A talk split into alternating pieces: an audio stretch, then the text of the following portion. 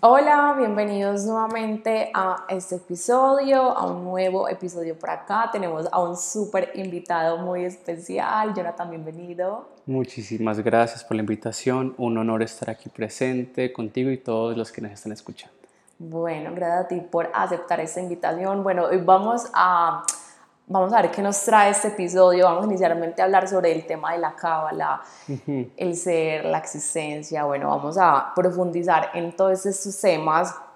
Y comienzo preguntándote, bueno, vamos a hacer una muy breve, pero muy breve presentación para los que no tienen ni idea, ni te conocen, ni nunca te han escuchado, cómo te puedas presentar de forma muy contundente, porque igualmente Acá a mí también me gusta que nos escuchen el que resuene con el episodio, más allá de si está hablando ese, si dijo ese, o sea, más allá del personaje, simplemente que resuenen con el episodio. Entonces, una breve descripción. Claro que sí, con todo el amor.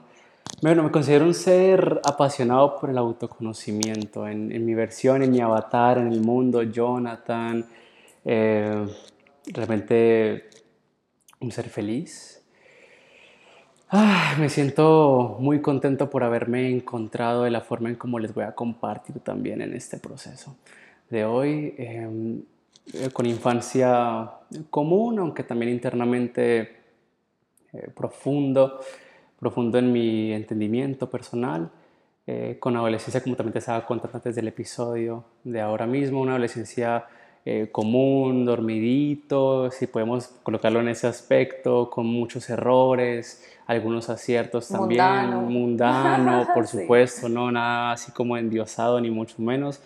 He tenido mis errores, mis aprendizajes en esta vida también, mis reflexiones, mis mejoras, como todo mis correcciones de vida.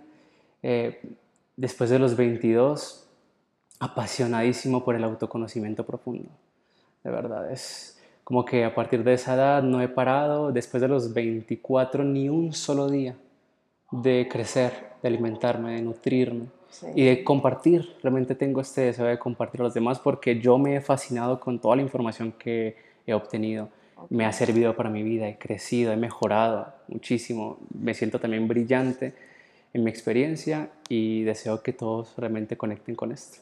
Así que pues sencillamente así, un mensajero y al servicio. Ok, bueno.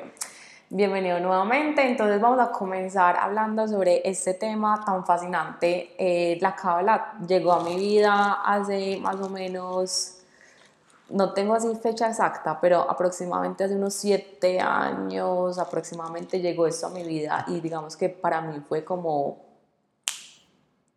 un descubrimiento bien interesante, pero quiero que tú presentes como qué es la cábala, qué significa la cábala, todo lo que conlleva eh, esta sabiduría, este conocimiento. Por supuesto. La cábala fue el primer conocimiento que llegó a mí. Después me di cuenta que todas las culturas ancestrales, absolutamente todas, no importa la era o en qué lugar del mundo, todos hablan de exactamente lo mismo que habla la cábala desde su versión. Todas tienen, por ejemplo, un árbol de la vida, como la cábala tiene también. Entonces, la Kabbalah fue el primer conocimiento que me llegó y fue una oportunidad maravillosa que me hizo cuestionar el modelo de lo que soy y de lo que es este mundo que se me presentó cuando era muy niño, ¿sí? Cuando era una esponjita. Entonces se me presentó un modelo eminentemente materialista. Se me dijo que yo era una especie de mono con suerte, ¿sí? Que evolucionó y estoy habitando en un universo eminentemente material que nació de un Big Bang, ¿sí? Y del caos y la aleatoriedad y todo lo demás, y que mm, eso soy, una especie de mono con suerte y mi inteligencia y mis capacidades están allí para servirle a un sistema y ser uno más que está aquí obrando eh, aparentemente para el bien de los demás, aparentemente para el bien de los demás. Y después me fui dando cuenta de que, oh vaya, que todo está muy corrupto, que por ejemplo el médico que ha estudiado toda su vida de una forma, bueno, le, le metió el corazón a su proyecto de vida como médico, está literalmente sin saberlo y sin tener como esa conciencia. Eh, está afectando a otros seres humanos a través de la farmacéutica y cosas así que estamos ingiriendo químicos y cosas por el estilo. Entonces, me fui dando cuenta de esos detallitos y la Kabbalah me dijo algo muy curioso. Me dijo dos detalles que a mí me, me pusieron personalmente a reflexionar. El primero fue que esta creación, que esta realidad que estamos percibiendo no es material en absoluto, ¿sí?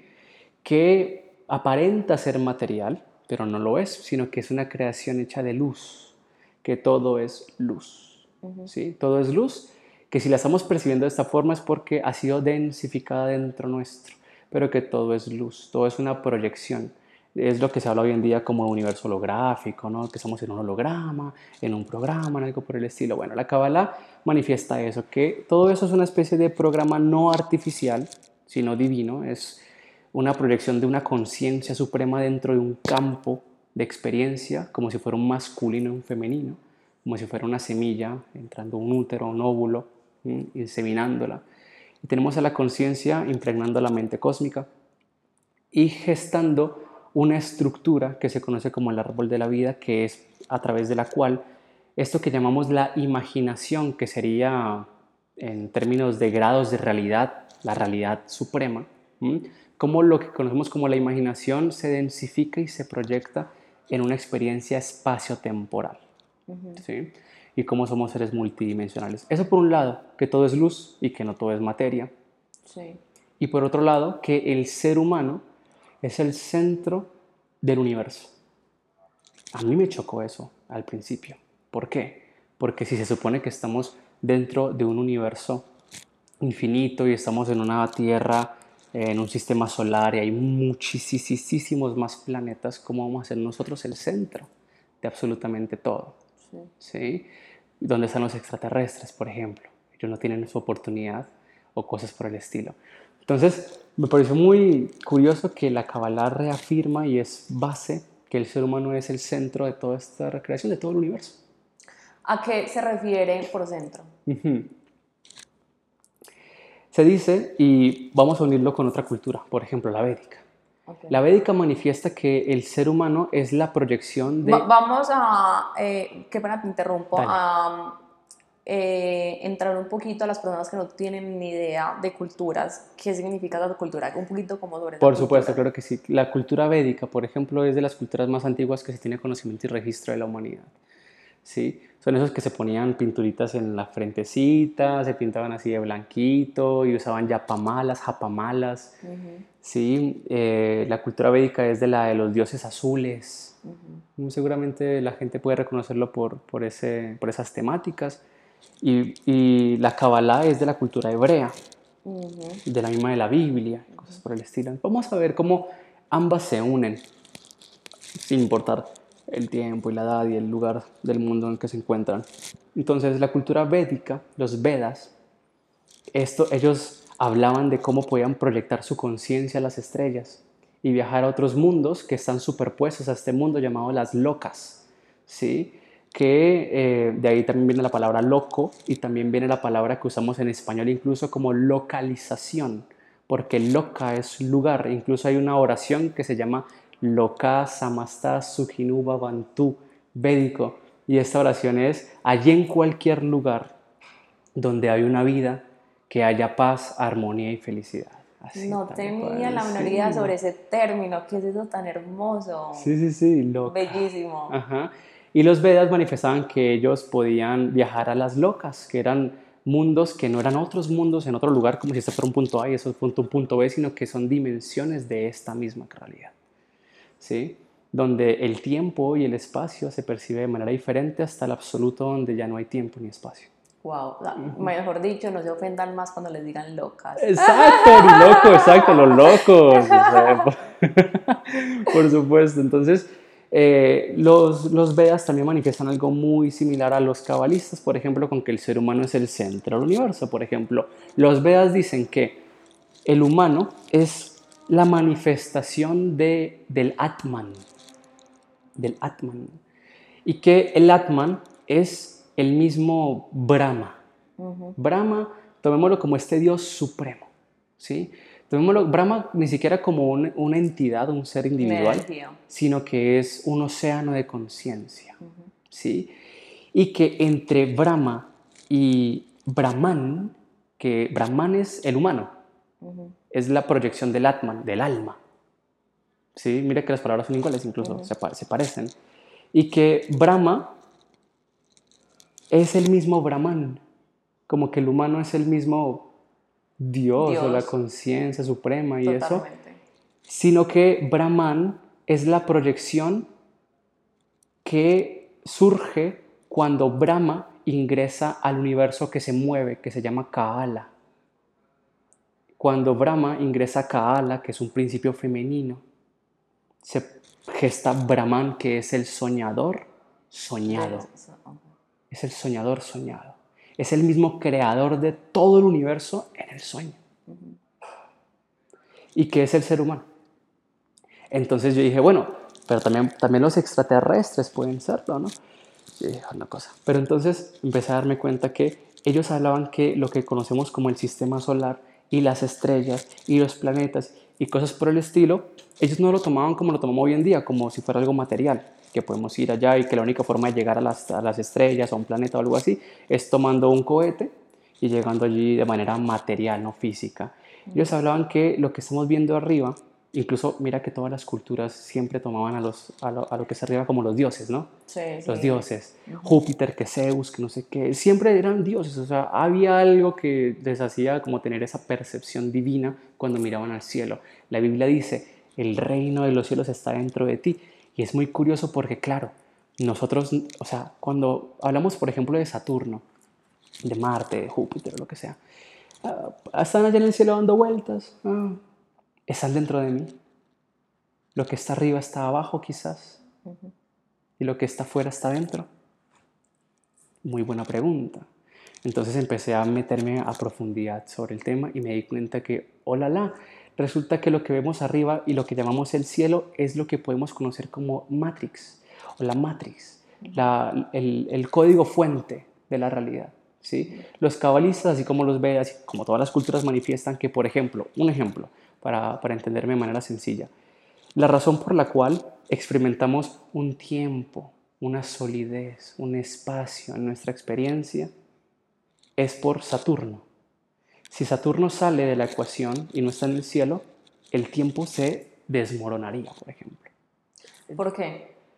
Porque Saturno es, o sea, todo lo que vemos, mira, los, los planetas, Plutón, Neptuno, Saturno, Júpiter, Marte, el Sol, Venus, Mercurio, la Luna, todo eso es Matrix y la conjunción de estos planetas, estas estrellas, planetas, significa, viene del griego planaus, que significa estrella errante, o sea, es como si fueran estrellas también. Todo esto en conjunto gesta a la proyección del humano, es decir, nuestra cabeza es Saturno, ¿sí? Por ejemplo, en nuestro pecho Júpiter y Marte está. En el centro, por eso también decimos plecho solar, está el Sol. Y así, toda la estructura del cielo, lo que estamos percibiendo es, es esta madre. Entonces sería la mente. La mente, exacto. El, el, el, regulador de la mente, porque cada planeta es un regulador de energía. Okay. Ajá. Es, es, que estamos profundizando mucho, entonces quiero que nos retrocedamos un poquitico para hacer explicar a todos, a que todo se, entienda. Y eh, ya se mencionó varias veces el término Matrix. Vamos a ahondar un poquito como en ese término para dar a entender que se entiende por Matrix. Perfecto. Hay, según lo veo, hay dos entendimientos de Matrix. Uno artificial, impuesto y falso, y uno natural. Una matriz queremos con Z, sin la X, una matriz natural. Estamos dentro de un universo que eh, tiene unos límites, porque la mente como tal es una esfera, tiene sus límites. Y en este universo podemos considerarlo como si fuera una matriz, un óvulo, que estamos dentro de un óvulo llamado universo. Más allá de las capas de este óvulo está lo inefable, está Brahma. Y nosotros estamos acá dentro de, ¿has visto como esa es, eh, la, la bola de cristal. Sí, sí. ¿Has visto como en las películas de Disney, por ejemplo, la bruja está viendo en la bola de cristal al niño, al héroe? Algo así, estamos dentro de una bola de cristal y la bola de cristal la llamamos universo y es una esfera, todos los antiguos la tomaban como una esfera. Entonces estamos dentro de esta matriz. Hay una matrix falsa que es el sistema imperante socioeconómico político corrupto en el que estamos habitando. O sea, sistemas mentales, mentales emocionales. de creencias. Total. Sistemas de creencias. O sea, se entiende por Matrix como sistemas mentales de creencias. Exacto. Ujú. genial. Ahora, la matriz, que vendría a ser lo natural, también es un sistema. Es un sistema que tiene un orden. Les voy a dar un ejemplo a todos. Según esos antiguos, todas las culturas, incluso los mayas, decían que estamos en Maya, que eso es una ilusión. Y por llamarle ilusión no quiere decir que sea malo o algo por el estilo, porque tenemos ese bien y mal muy amarrado en nuestras cabecitas. Ujú. Maya ilusiona en el sentido de que toda esta vida es una proyección de luz. Caverna de Platón. Platón, en su mitología, en su alegoría de la caverna, él habla como el ser humano que está siendo esclavo de otros humanos dentro de la caverna. ¿Cuál será la caverna? Nuestro propio cráneo. La caverna, ¿sí? el humano ve sombras y cree que las sombras son la realidad. Ujú. ¿Mm? Pero son sombras, son proyecciones. Creaciones. Claro, pero hay algo que está proyectando esas sombras y hay un mundo verdadero que está por detrás de lo que es el mundo verdadero. Entonces, esta materialidad aparente que estamos percibiendo es la sombra en la caverna. ¿sí? No es mala, simplemente es una proyección. Es un, es un pensamiento, es un pensamiento divino que ha sido densificado. Hay una realidad suprema que es lo que nosotros conocemos como la imaginación. La imaginación está muy cerquita de, de eso que llamamos la fuente. Todos tenemos una interpretación de Dios y esto, pero todos podemos también llegar a, a un entendimiento, una comprensión de que hay una fuente, hay una fuente de energía. si, si todo es energía, en la realidad, si la mesa en la que yo como, si la silla en la que me siento, si mi cuerpo, si absolutamente todo es energía, ¿de dónde brota esa energía? ¿Cuál es la fuente de toda esta energía? Esa fuente, ¿sí? Eh, por ejemplo, en Kabbalah se llama Keter, o sea, está decodificada. Ya se sabe qué es y cómo funciona también. Esa fuente se llama Keter. Y la segunda esfera de eh, reducción de potencia, de, de potencia, de perdón, no de potencia, de voltaje, porque todo es energía, la luz infinita. Ah, para hacerlo más entendible incluso, la Kabbalah manifiesta que todo lo que estamos acá percibiendo surgió de un punto de luz infinita. Ese punto de luz infinita es lo que nutre y alimenta todo este universo. Y el, el primer vestigio, la primera manifestación, porque eso es lo inmanifiesto, no está manifiesto, porque es la totalidad, es el absoluto.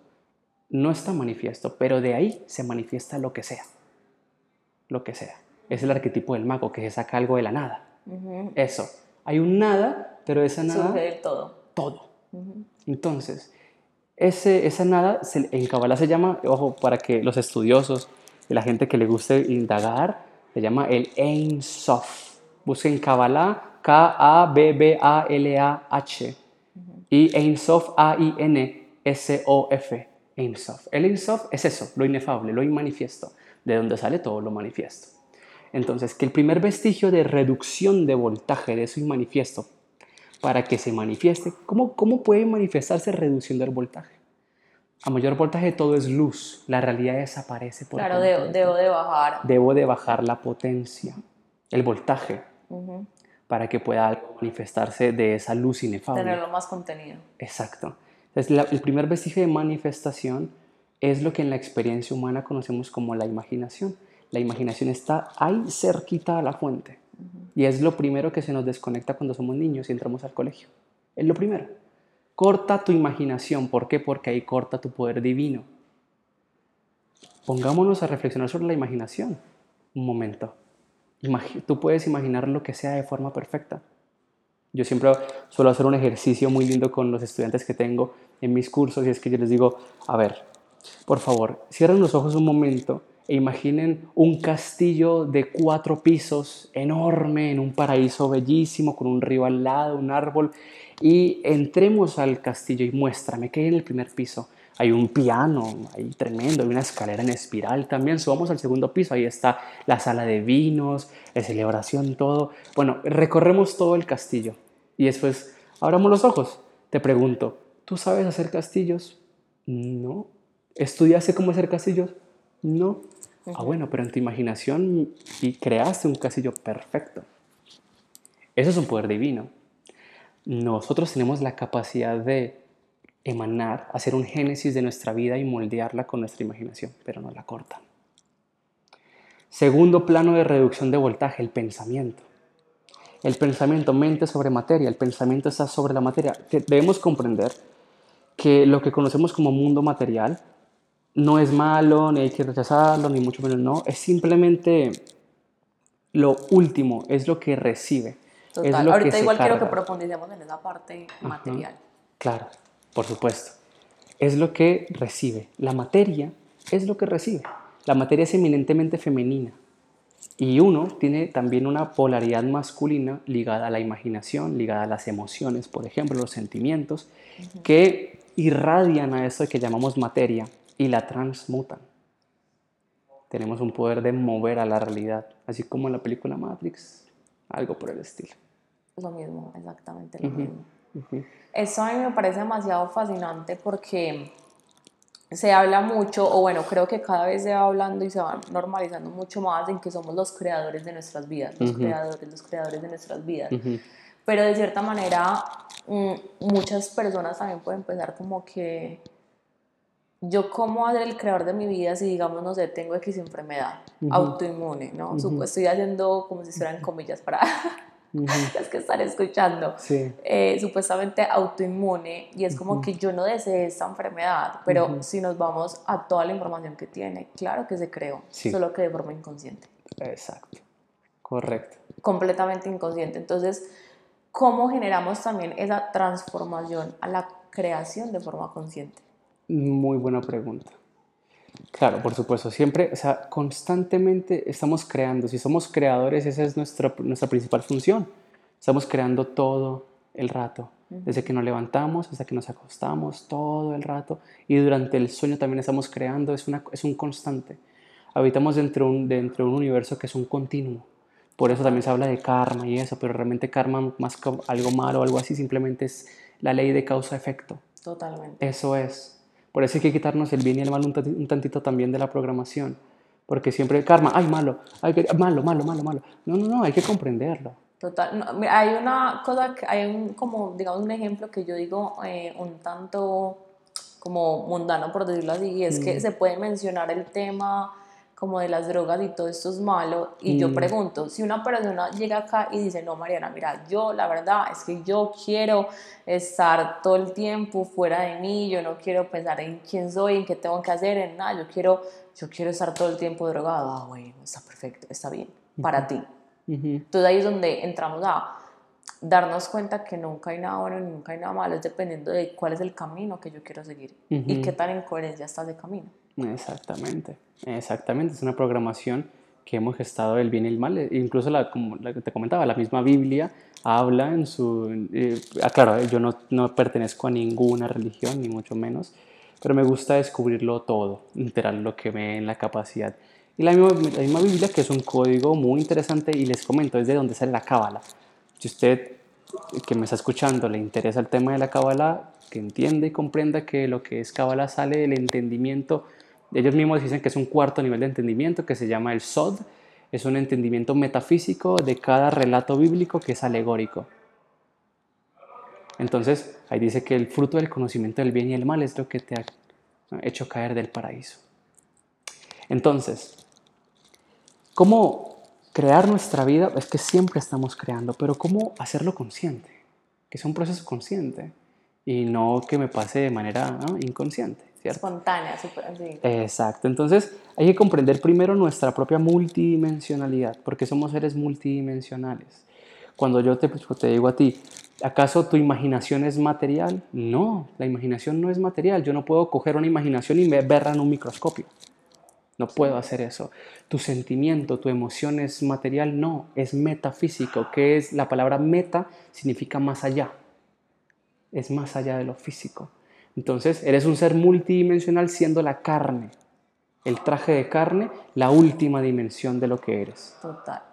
hago una pausa acá. Ya te dice la película, todos estamos en todas partes al mismo tiempo. Sí. Eso lo explica súper Ah, claramente. o sea, el que quiera entender más la profundidad de eso, esa película Ah, sí, lo sí, explica sí. muy contundente. Ajá, ajá, y tenemos múltiples versiones en, Sí. en un campo de infinitas posibilidades rondando y, y la- realmente lo que el ser humano, el- un ser humano habilidoso en lo que es en sí mismo es un ser humano que sea capaz de recibir. Ahora, la Kabbalah, ¿qué significa Kabbalah? Kabbalah significa recibir, justamente recibir. No sabemos recibir. No sabemos recibir. Ajá, Totalmente. hay conflictos con el recibir. Bastante, o sea, todos los seres, porque justo, justo, eh, justo ayer monté un video de eso en TikTok, estoy mandando videos a TikTok y decía, eh, tú quieres, la gente, pues normalmente el ser humano, todos los seres humanos, como el generar dinero, ingresos y todo eso, listo, tú quieres generar más ingresos, pero si tú no estás listo para recibir juicios, críticas, tampoco te va a llegar más dinero, porque es recibir todo, todo, lo que, todo lo que hay. Y también recibir ese dinero, por ejemplo. Sí, sí, sí. Porque la Kabbalah dice, dice lo siguiente, que hay dos inteligencias supremas en el universo. Una es llamada la luz y la otra la vasija o el recipiente. Y que realmente eso es lo único que hay. Que entre ambas hay una, se crea una ilusión hiperdimensional de planos de existencia y de todo así, pero realmente lo único que existe es la luz y la vasija interactuando, dando y recibiendo, que también se representa en un símbolo muy antiguo llamado yin y yang. Mira que frente al tema de la co-creación hay, hay algo muy bacano y es que muchas veces podemos pensar como no, pero yo sí soy consciente de mis pensamientos y todo eso. Ajá. Hay un ejercicio cuando digamos uno está como quedándose como ya casi dormido, observar los pensamientos Mm. a total profundidad en ese instante es, es muy loco. O sea, todo lo que pasa en esos microsegundos y ahí es donde uno dice, qué programación la que tengo. Total, Fuerte. totalmente. Así es, es darse cuenta, ser consciente de todo lo que estamos ge- generando en ese génesis de nuestra vida. Entonces, de ahí viene todo, la genética, todo, todo, cromosomas, somos seres lumínicos, cromo, cromático, luz, somos el humano, el human, en inglés hue. Hue significa el espectro de colores, en inglés iman es la manifestación del espectro de colores. El humano realmente, como, les, como te sabe comentar a todos los que nos escuchan, el humano no es un producto evolutivo de la selección natural del mono o algo por el estilo. El humano es la proyección de la conciencia suprema, que es- podemos notarlo como si fuera una, una luz blanca, dentro de un espectro universal de grados frecuenciales, los cuales se representan en colores. El humano es la manifestación de los colores. Los chakras. Rara, raíz, el rojo abajo, el ultravioleta. Tenemos dos rangos de colores, ultravioleta e infrarrojo. Ahí están los grados también, el verde en el centro. Y cada uno de esos colores tiene su función. Y aquí les voy a comentar a todos cómo poder crear de forma consciente. Es muy sencillo. Es muy sencillo. Es muy sencillo. Primero que todo, soltemos el control, porque así lo estropeamos. Sí. Hay que realmente abrirnos a recibir. O sea, para ser feliz solamente se requiere ser feliz. No hay que complicarlo tanto. Y estar aquí, Y estar aquí. ya. Y, y ser feliz, Sí, simplemente. disfrute. Y disfrutar, disfrutar. Y hacerle entender a la, a la gran madre cósmica que es la que nos ayuda a co-crear, porque es el magnetismo puro. Todo este universo es electromagnético, todo es magnetismo, todo se atrae o se repele dependiendo de la carga que se encuentra dentro de ti. Tienes una carga así, de forma negativa, y estás repeliendo y estás rechazando, y tienes una, y cambias tu carga, la repolarizas y empiezas a atraer porque es un universo magnético. Todo es magnetismo. Entonces, para poder crear de forma consciente, primero tienes que darte cuenta de tu multidimensionalidad, darte cuenta que el avatar, lo que está proyectado, el cuerpo físico, es la última dimensión, la más densa y la, y la, y la dimensión con menos potencia. ¿Mm? Es una dimensión que está para recibir, no está para dar en sí mismo. Esta es la, la materia recibe, la materia no da. Intentar moldear la materia desde la materia es sufrimiento. Es sufrimiento. Totalmente. Hay que cargar a la materia desde las dimensiones masculinas. masculino y femenino, todo es masculino y femenino. Entonces, como les venía comentando, la, la dimensión suprema, la dimensión suprema es el reposo, el reposo. Hay una, para la, gente que, que le interesa, también revisen el tarot. La carta cero, el loco. La carta cero. La carta cero, el reposo, todo nace de ese cero, que no es nada en específico, pero puede ser lo que sea. Y eso es el reposo. Eh, a la gente también, a ver, el éter. A nosotros se nos ha removido al éter de la ecuación. El éter. ¿Qué es el éter? No? El éter. El éter se dice que toda esa realidad es producto del movimiento o la agitación del éter. Pero el éter en su estado original está en reposo absoluto. Es lo mismo, siempre está del reposo de todo, la nada, nada, todo así. Y manifiesto, manifiesto, y así. Entonces, la dimensión suprema es el reposo, el saber estar tranquilo, relajado, sin preocupaciones. El realmente ser consciente de lo divino. Si realmente eres consciente de que hay una fuente divina que es la creadora absolutamente todo, ¿por qué tienes miedo? ¿Por qué te sientes así? Como limitado, sin capacidad.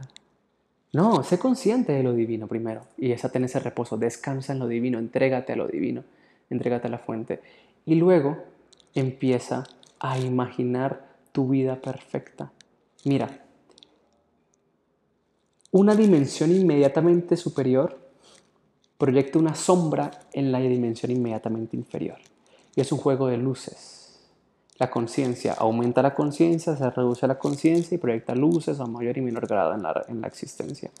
Entonces, cuando yo estoy imaginando y tengo una claridad imaginativa con ese potencial infinito que puedo crear cualquier tipo de realidad en mi imaginación, yo proyecto sombras en la dimensión de mi pensamiento y empiezo a crear un mindset Un estado mental.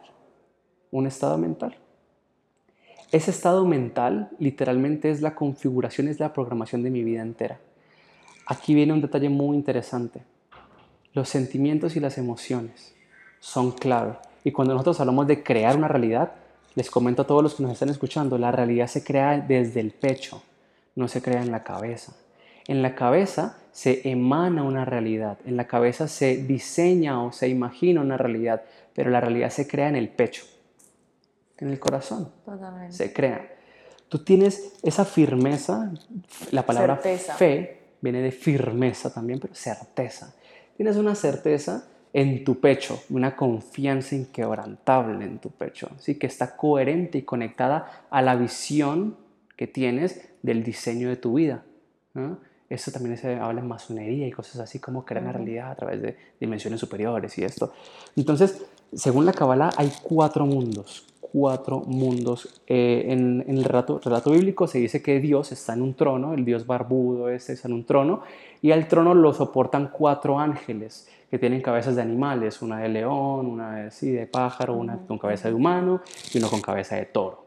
¿sí? Cuatro animales. Esos cuatro animales representan a los cuatro mundos que soportan al Creador. Todo es simbolismo. Y está hablando de lo interno. Yo no creo que haya un señor por allá volando con cuatro animales en un carroza. No, para nada. Pero es un simbolismo interno. Y hay cuatro mundos. El primer mundo se llama Tzilut y está relacionado al fuego. El mundo Tzilut es el mundo de las visiones, de la visualización, de la imaginación, es el mundo cerca a la fuente, es el mundo más cercano al, creador. ¿sí? Tenemos un segundo mundo que se llama el mundo de Beria y es el mundo relacionado al agua, elemento agua, y ahí tenemos ya la primera conjunción. Fuego y agua permiten que exista aire y tierra. Entonces, el mundo del agua es el mundo de las emociones, el mundo de los sentimientos, de las sensaciones. El mundo de Atzilut, el mundo del fuego, es eminentemente masculino e impregna mi mundo sentimental y emocional. Aquello que yo percibo como real, aquello que yo imagino, visualizo y pienso, eh, nutre mis emociones y mis sentimientos o los envenena. Depende de mí. ¿sí?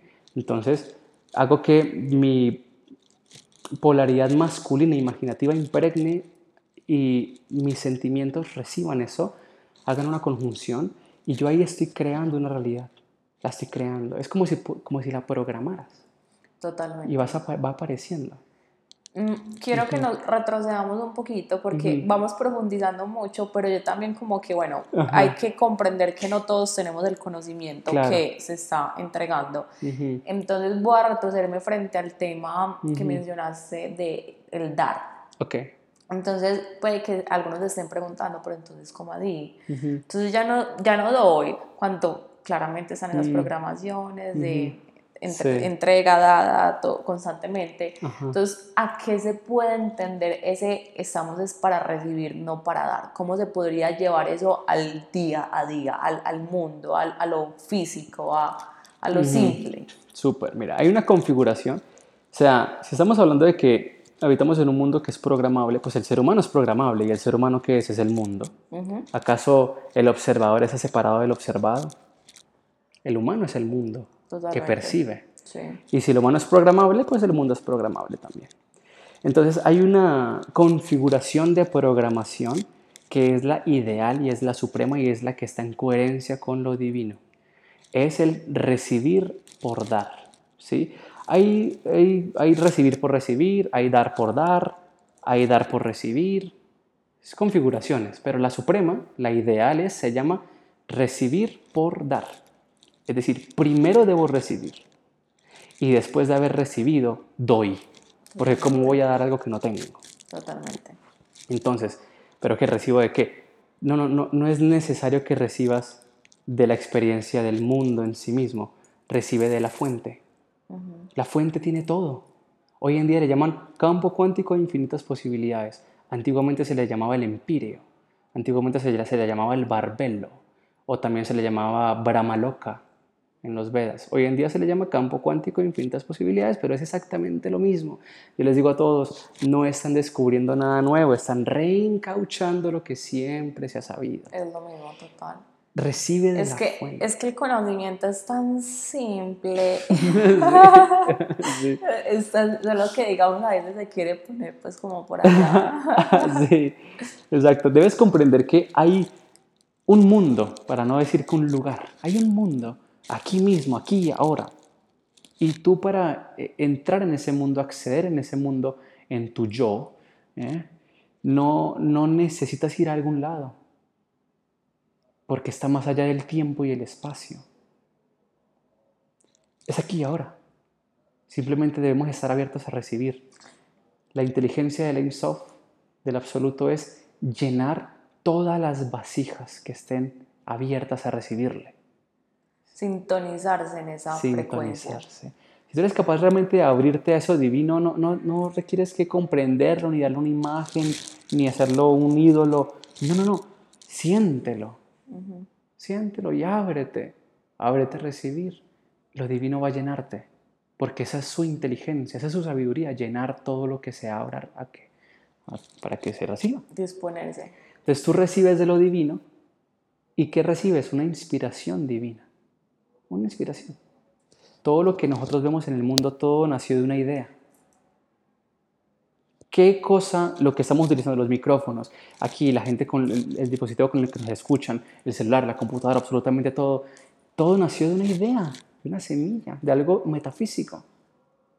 Y se hizo una obra, se entregó, eso que se recibió, se entregó al mundo a través del sistema de lo que yo soy, que es el árbol de la vida. Entonces, recibir de lo divino y abrirse realmente a recibir. Y lo divino sustenta, lo divino es el sustento. Y a mayor sea el deseo de dar, también mayor sustento ingresa. Si requieres, por ejemplo, dinero en grandes cantidades para poderle dar mucho más a la gente, eso llega también. Tienes que volverte eh, en la sabiduría del sol y la luna, que son pareja realmente. Sol y luna son pareja. Ser como el sol también podemos transicionar entre ambos. Ahí está dar y recibir. Pero el sol, por el simple hecho de ser sol, nunca se queda sin luz. Es, da lo que es y es infinito. Los cabalistas, que son magos también muy, muy tesos, ellos eh, allá en Israel, los, los más eh, profundos y que se dedican a esto, ellos siempre tratan de quedarse al final del día sin nada. Sin nada. Tratan de, de entregar todo lo que tienen. O sea, juegan a, a extremo. O sea, si tienen, no sé, hoy apareció un montón de dinero, qué sé yo, lo entregan todo. O sea, al final del día se quedan sin nada. Nada. Tremenda experiencia. Ajá, todo, yo lo doy todo. Uy, me falta un billete, toma, tómalo. No me quedo sin nada. Y ellos saben que el día siguiente va a haber más frutos en el árbol. Es como, Ujú. Hay, un, e- hay como una, una historia, un ejemplo, yo ya ni sé dónde la escuché, desde la he contado como a tres pasos y desde las cuento mal, pero es como algo así por el estilo. Sí. Es como dos señores al frente de la orilla del mar y uno de ellos está acelerado cogiendo el agua del mar metiéndola a un balde porque o sea, necesita agua y el otro simplemente está tranquilo como pues dale, co- ah, cógela, dale, porque sabe que tiene, o sea, tiene la claridad y puede comenzar a observar el infinito del mar, no está mirando hacia abajo, hacia el balde, de lo que tiene, hacia el agua que está ahí en la orilla, sino que tiene la capacidad de observar ese infinito. Ujú. Entonces ahí es donde, otro ejemplo, digamos, con el agua, eh, pues digamos como que si no se ha tenido, si tú no has vivido un conflicto con el agua, tú tienes la, tú te dices como que pues quiero agua, voy y tomo agua, quiero, o sea, como que sabes que ahí está, sabes Sí. que ahí está. Y, tú, y si alguien te pide un vaso de agua, tú, claro, pues mira, tómalo. O sea, Claro. ¿cuántos más quieres? ¿Tres, cuatro, cinco, diez, veinte? Claro. Porque se sabe que ahí está. La certeza. Ujú. La certeza. La certeza. Es que ahí está.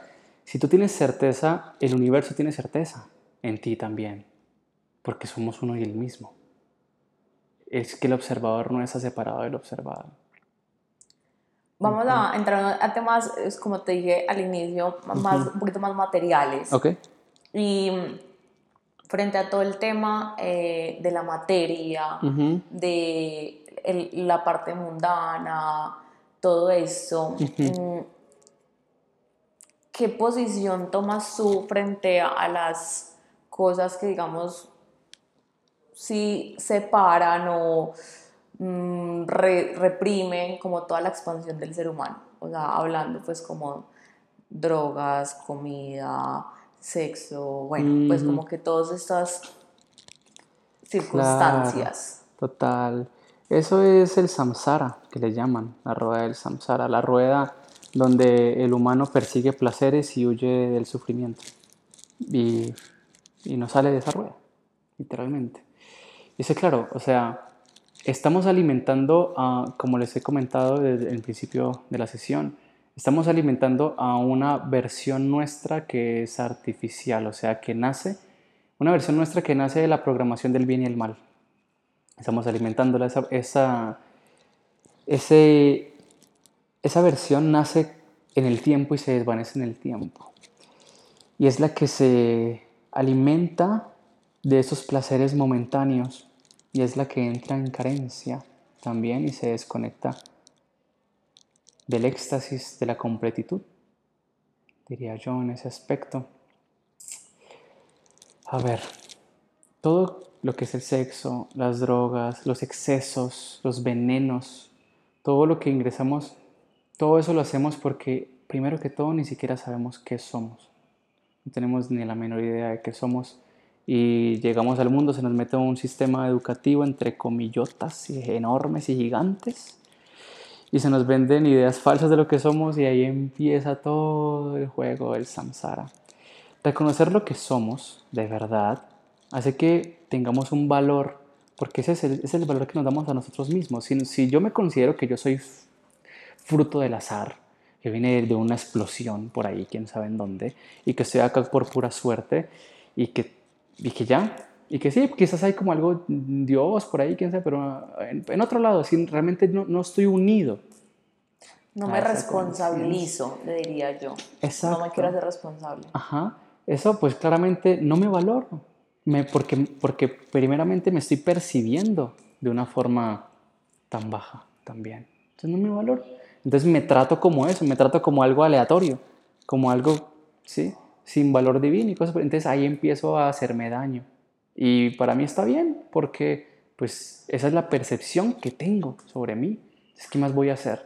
Ah, pero si me percibo de una forma divina, si me percibo no como una aleatoriedad, sino realmente el fruto de la vida, de, lo perfecto, de lo inefable.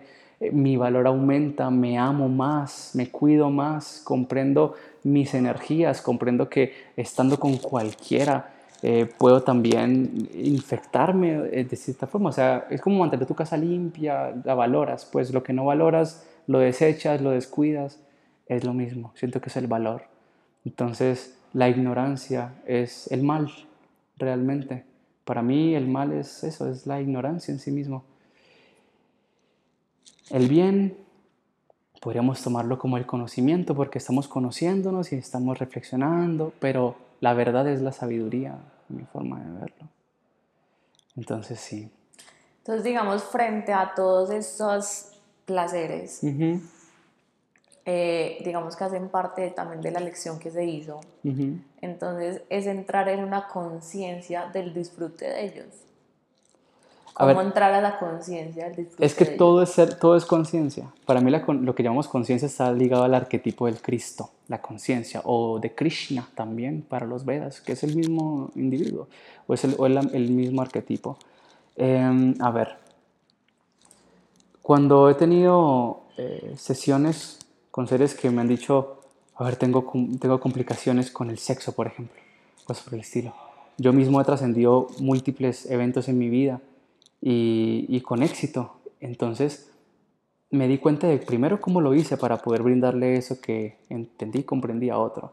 Por ejemplo, aquel que tenga algún problema con el tema del sexo o las drogas o lo que sea, quitarle eso directamente genera abstinencias y duelos internos muy fuertes y que no puede y que no sé qué y da dolor.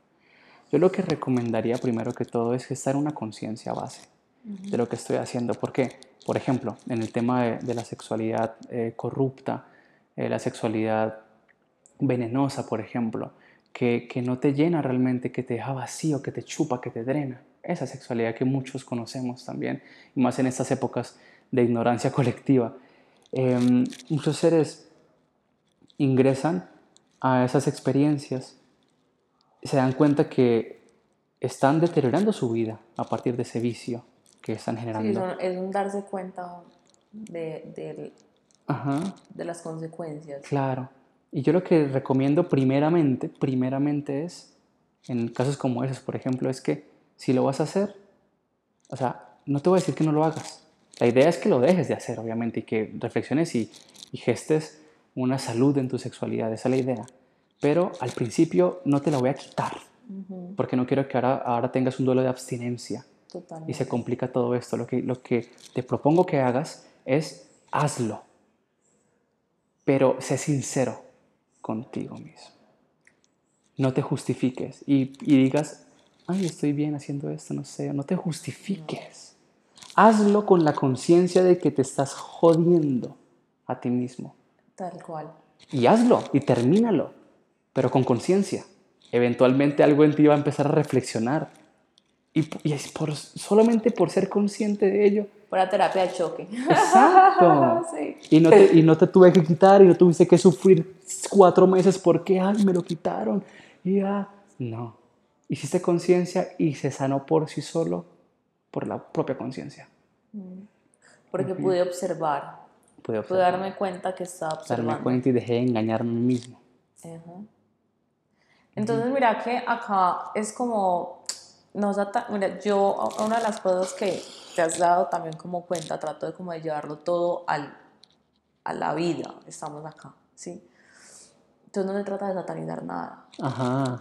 Ni de endiosar nada tampoco. Ni endiosar nada, exacto tal cual, simplemente generar un disfrute. Entonces, ok, están estos placeres, pero entonces, ¿cómo genero un disfrute en plena conciencia de esto que hoy hay?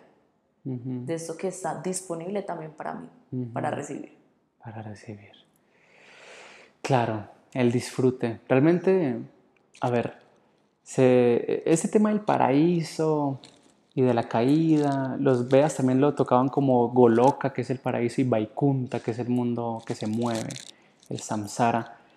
Realmente, en el diseño original, del cual nos hemos eh, digamos que, nos, que, que hicimos un cortocircuito, cortamos la conexión con, con el sistema original y estamos reemplazándolo con algo artificial.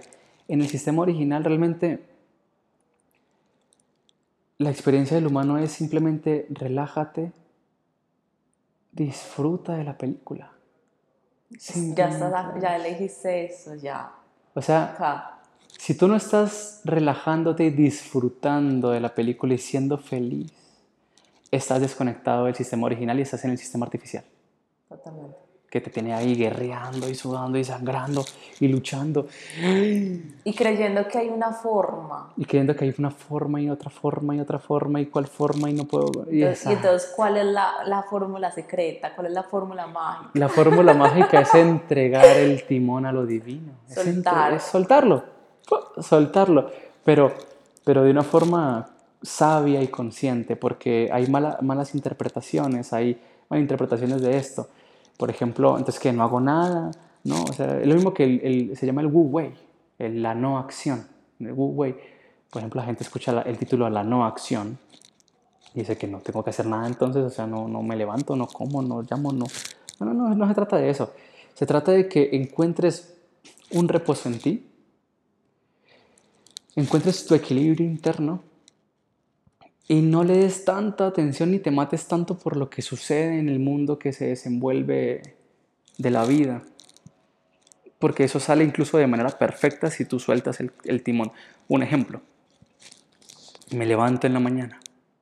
Lo primero que hago al levantarme en la mañana es chequear mi estado visualizativo y mi estado sentimental emocional. Me encanta. Mi frecuencia. Sí. Heart hurts. Mis hearts ¿Cómo estoy vibrando? Eso es lo primero. Chequeo, bajó, no, yo ya, ya conozco el estado que me encanta y que es favorable para mi vida y me, nutre. Y eso es, lo chequeo. Si veo que se movió un poquito, que bajó, eh, lo pongo al estado perfecto. Y lo que hago durante el, todo el día es mantenerme en conciencia de eso, que no se me mueva ese estado así, en conciencia. Mis actividades, mis llamadas, lo que tengo que hacer, el viaje, la comida, eso. Es como, que si, es como si yo no lo hiciera. Estar en constante revisión de... En presencia, en mi internalidad, en mi vibración, en mi corazón y en mi visión. Y es como que algo, y yo, yo lo digo con propiedad porque he estudiado esa profundidad también, y hay una inteligencia cósmica que es omnipresente, omnipotente, omnisciente. Tú, amada, ahora mismo tus órganos están funcionando de manera perfecta sin que tú estés ahí pendiente de eso. Ahí está tu estomaguito, tu sangre, sistema cardiovascular. Claro, te lo puedes ir jodiendo, comiendo chatarra y cosas así, pero eh, base está, funciona súper bien, de maravilla, y no tienes que estar ahí pendiente de eso. Bueno, la inteligencia que hace que tus órganos funcionen así es la misma que hace que mis órganos funcionen así.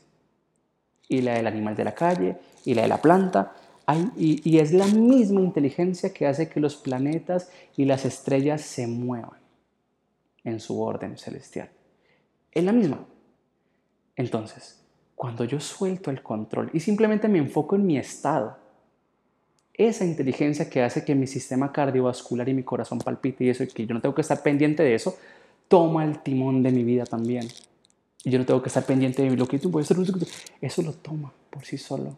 Damos por sentado que funciona de forma perfecta y correcta. Y me, me convierto en un observador de la película más maravillosa. Depende. Si mi estado es maravilloso, la película es maravillosa. Totalmente. Si no, no. Pues yo soy el que, yo soy el guía de la película y hay algo que obra tras bambalinas. Entonces, ahí hay un, mira, eh, para el buen entendedor, pocas palabras. bueno, eh, el tiempo se ha ido. Esta ilusión. Total. Maravilloso. Quiero que vayamos finalizando, eh, pues no, no sé si nos dé pues como para profundizar eso, si era de pronto en un próximo episodio, gente pidan un próximo, digan próximo episodio. Próximo, próximo. Pero ir profundizando, eh, ¿cuál es el propósito de estar en relación de pareja? Uf, a mi punto de verlo, ahora mismo que justo estoy también en, una reflexión profunda de ese tema porque estoy revisando el tema del masculino y femenino que para mí es el código binario original que está siendo hackeado por el bien y el mal.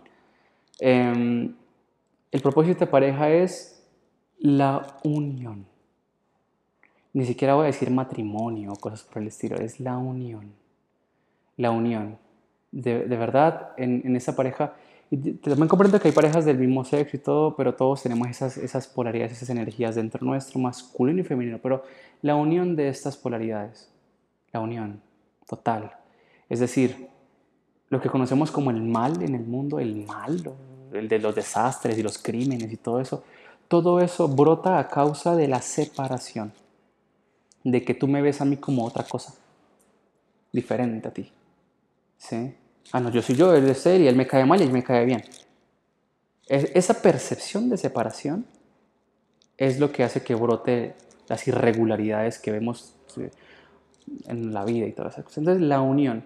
Cuando una pareja, eso también se representa en alquimia, ¿no? Busquen ahí en internet matrimonio alquímico, algo por el estilo. Vean un montón de representaciones de todas las culturas de, de, esas de colores azul, rojo, rosado, o un rey, una reina en una tina, en unas aguas, también con coronas, así, sol y luna también, todo eso, o sea, alquimia. Cuando una pareja logra realmente unirse y fundirse y crear entre ambos una vesica piscis, un centro andrógino, por el simple hecho de haber gestado esa unión, estamos curando y sanando a toda la creación y a todos en ella, a todo el mundo, literal. O sea, que dos seres humanos puedan experimentar realmente lo que significa la unión. La unión, o sea, eso tiene una profundidad, la unión. Eso para mí es el gran propósito y la gran victoria de la danza en pareja. El yin y el yang, que se unen en el centro. Eso es. Hombre y mujer, por ejemplo, en el sentido de la carne, de la experiencia humana, se juntan y a través de su unión se crea una vida. Eso pasa también dentro nuestro. Hay parejas dentro nuestro, por ejemplo, la imaginación y, la mente son pareja también. Y si se unen, gestan. Eso es alquimia. Mi sentimiento también tiene su polaridad masculina, emoción también, todo se conecta. Mi creatividad, mi raciocinio también, una es masculina, otra es femenina. Y así voy juntando parejas, voy uniéndolas, voy rectificando lo que se rompió.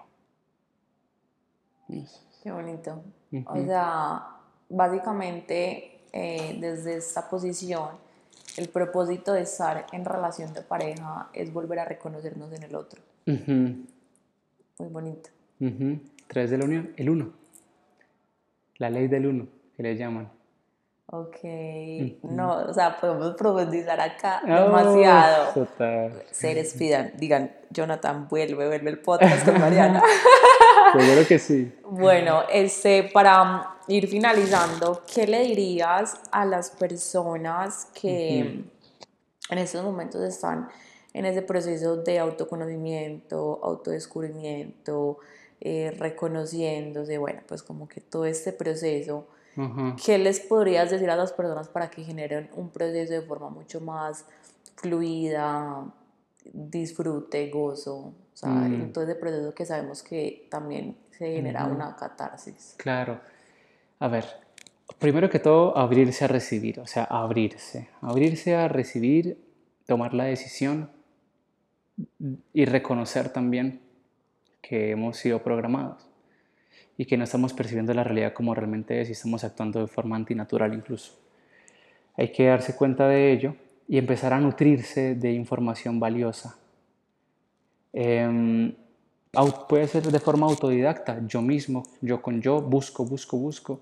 Si quiero ahorrarme algunos años, buscar un mentor también, un mentor que realmente refleje y que brille lo que está diciendo también, ¿no? que, que lo irradie, no solamente que lo diga y ya, que lo irradie, que sepa de lo que habla, nutrirse esta información. Y, y, hacer eso realmente es nutrirse porque todo lo que, lo que se nos ha vendido es falso, todo. La medicina está corrupta, los medios de comunicación también están corruptos, la educación está corrupta, la ciencia está corrupta, absolutamente todo está corrupto. Estamos... hay que reflexionar. ¿Verdad que sí? Es por todo. Cuestionarse. Es por todo, es cuestionarse. Entonces, aquí también mi propósito también es brindar esa, esa información, esa ayuda. Justamente te comento a ti, a los que nos están escuchando, que estoy a punto de iniciar un curso que va a estar por seis meses seguidos. Bacanísimo. Si te interesa, si quieres estar también conmigo en esta claro, por favor, di cómo te pueden encontrar. por medio año, ¿eh? a mí no, eso de un fin de semana, seis meses. Seis meses de aventura realmente, porque ha sido tanta la programación, tenemos que hacer una buena limpieza y una buena nutrición. Eh, me pueden encontrar en redes sociales como arroba la guion bajo píldora roja la guion bajo píldora roja. La ¿En cuáles redes sociales? Instagram. Okay. Instagram, también tengo canal de YouTube, Facebook, pero principalmente es Instagram, ahí me pueden encontrar, ahí también está mi WhatsApp, pueden buscarme ahí, hablarme directamente, preguntarme por el curso, les doy toda la información.